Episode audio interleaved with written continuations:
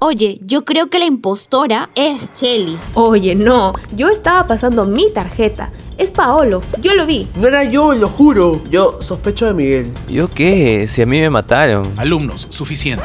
Quedan todos vetados de mi clase por jugar durante el examen final.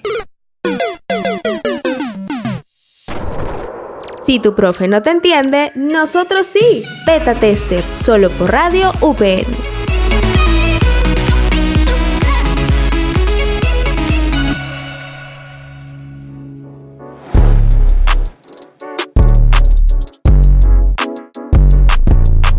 ¿Qué tal gente? ¿Cómo están? Sean bienvenidos a un episodio más de Beta Tester. Yo soy Paolo y bueno, hoy no estoy solo, estoy con Matías. ¿Qué tal Matías? ¿Cómo estás? Hola Paolo, buenas tardes, espero que estés muy bien y empezamos con una nueva semana aquí en Beta Tester. Así es, esperemos que ustedes estén bien ahí en casa, escuchándonos o en la calle, donde sea que estén, pero con sus audífonos puestos. Así que bueno, Mati, ¿qué tenemos para hoy en, en las noticias? Bueno Pablo, en la beta noticia tenemos los primeros envíos de Steam Deck que fueron realizados por Gabe Newell, CEO de Valve, y sorprendieron a los fans. También se reportan los primeros casos de drift en estas consolas. Así es, y hablando un poco de Steam, en la GameZone tenemos a Elden Rings, que habría vendido 10 millones de copias solamente en PC. Así que sin más, no te muevas porque ya comienza Beta Tester.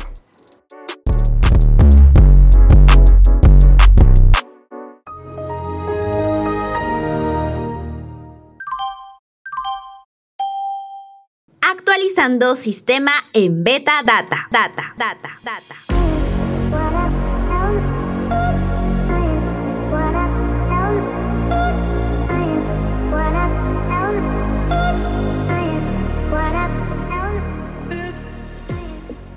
Empezando con Beta Data, tenemos los primeros envíos del Steam Deck que fueron realizados por Gabe Newell, CEO de Valve, y sorprendieron a muchos fans. Luego de varios meses de espera y un retraso de último minuto, la esperada nueva híbrida consola portátil PC Gamer de Valve, el Steam Deck, se lanza al mercado de manera oficial. Este es un acontecimiento especial para la compañía, ya que marca un nuevo inicio en el terreno del hardware expandiendo su mercado conocido del software de videojuegos. Es debido a esto que Gabe Newell, CEO y uno de los fundadores de Valve, ha decidido celebrarlo de una manera especial entregando presencialmente las primeras unidades ordenadas a clientes en sus propias casas. Esto se adelantó en un post de Reddit donde indicaban la aparición de Newell en cámaras de seguridad. Ahora, la misma compañía ha publicado un simpático video de lo que fue este proceso de entregas con las reacciones de los primeros afortunados en recibir su Steam Deck. Se puede apreciar al CEO vestido con un polo y una gorra con la marca de la consola mientras va de camino casa por casa entregando este preciado producto. Pero eso no es todo, sino que Gabe Newell también firmó personalmente las primeras unidades. Newell comentó estar muy implicado en la creación del Steam Deck, dispositivo el cual considera que puede ser muy influyente en el mercado actual del gaming, debido a sus altas características técnicas y potencial. Su lanzamiento, por ahora, es muy limitado, solo en algunas regiones del mundo y en unidades muy escasas. Por otro lado, se reportan los primeros casos de drift en las nuevas Steam Deck. Bueno, como estuvimos hablando hace un momento, la Steam Deck ya llegó a los usuarios, pero desafortunadamente para muchos de ellos la emoción duró poco y es que ya han comenzado a reportarse los primeros problemas en esta consola. Básicamente el drifting es el nombre que recibe el error en los sticks, cuando nuestro personaje se mueve sin siquiera tocarlos. Usualmente esto se suele asociar bastante a los Joy-Con de Nintendo Switch y ha sido objeto de demandas. Ahora, según parece, Valve enfrentará el mismo problema que Nintendo. De momento el drift le ha pasado a pocos usuarios y suele ser en el stick del lado derecho. Sin embargo, aún no hay explicación para el problema, pero cuenta con las mismas bases del Joy-Con. De esta forma, el uso brusco y constante puede malgastar las piezas. Yo creo, Mati, que este tema de sacar la nueva Steam Deck es un buen lanzamiento. O sea, es un buen, un buen despegue para Valve. Pero claro, obviamente al ser su primera consola portátil, obviamente va a tener algunos, eh, por así decirlo, errores pequeños que poco a poco van a ir mejorando, ¿no? Pero la idea de tener los juegos de Steam y poder jugarlos en la calle sin ningún problema, sin tener que llevar tu super PC a todos lados, me parece una muy buena idea. No sé qué opinas tú. A mí también me ha impactado esa idea que ha hecho Valve. Claro, como dices, tiene como todo, eh, cuando empieza, sus fallas. Pero si vemos el lado positivo y el lado que tenemos los gamers de querer llevar nuestros juegos de Steam a todos lados, es impactante y es este y es muy útil matar esas horas de aburrimiento que tenemos por ahí. Sí, o sea, pasó en algún momento con la PSP, que es el PlayStation portátil. Está pasando con la Nintendo Switch. Y por qué no los juegos de computadora poder llevarlos también en la Steam Deck, ¿no? Y bueno, ya se han hecho pruebas. Y me pareció un puntazo que se puedan probar juegos que ya están saliendo ahora en PC. Y uno de los más reconocidos y los más comprados ha sido God of War. Que para mí sí o sí va a ser un juegazo.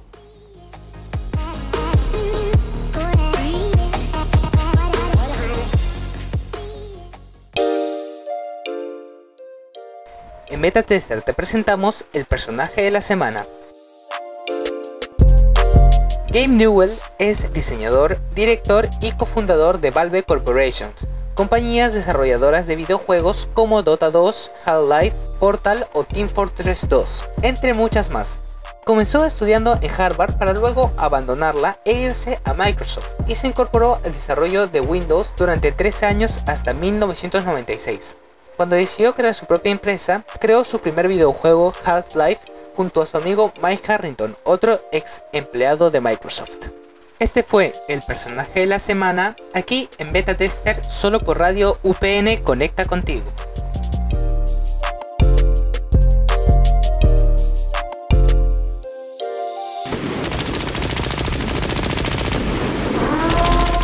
Cuidado, estás entrando a Game Zone.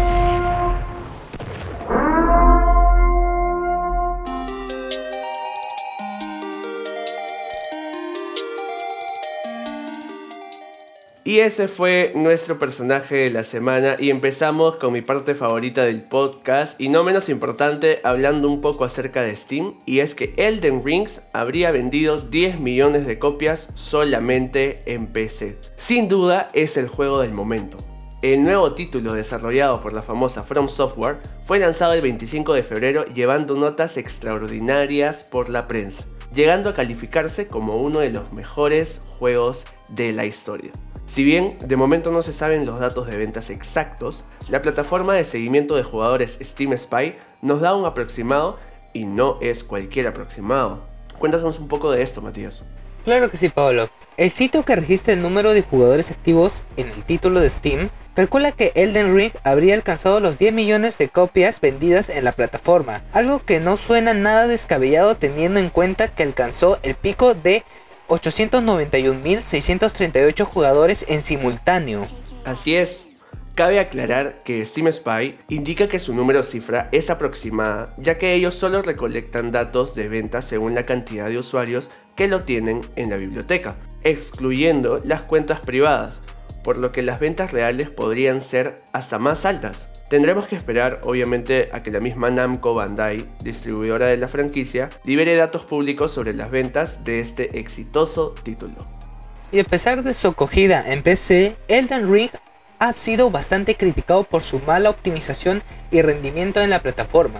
From Software ha admitido públicamente que el estado del juego en PC es malo y que se comprometen a solucionarlo lo más antes posible.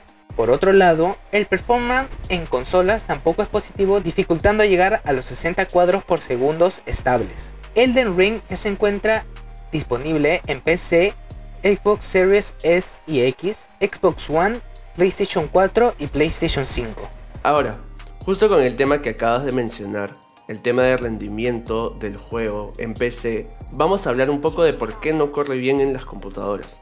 El tema es que como en PC hay infinidad de tarjetas gráficas y combinaciones de hardware, los devs no pueden precompilar los shaders para todas las tarjetas, y lo que hacen es dejar al juego compilarlos mientras vas jugando. Esto es un proceso que pasa en todas las computadoras, por más potente que sea tu PC. Así es, Pablo, y el tema es que Elden Ring ahora está funcionando con DirectX 2. Esta librería de gráficos es mucho más poderosa porque le da más libertad a los desarrolladores de programar cosas más complejas, pero al mismo tiempo no les hace la tarea tan fácil a la hora de programarlas. Bueno, cabe resaltar que este es el primer juego en DX12 de From Software. Al ser inexpertos en esta librería de gráficos, no han sabido manejar el flujo de compilación de los shaders.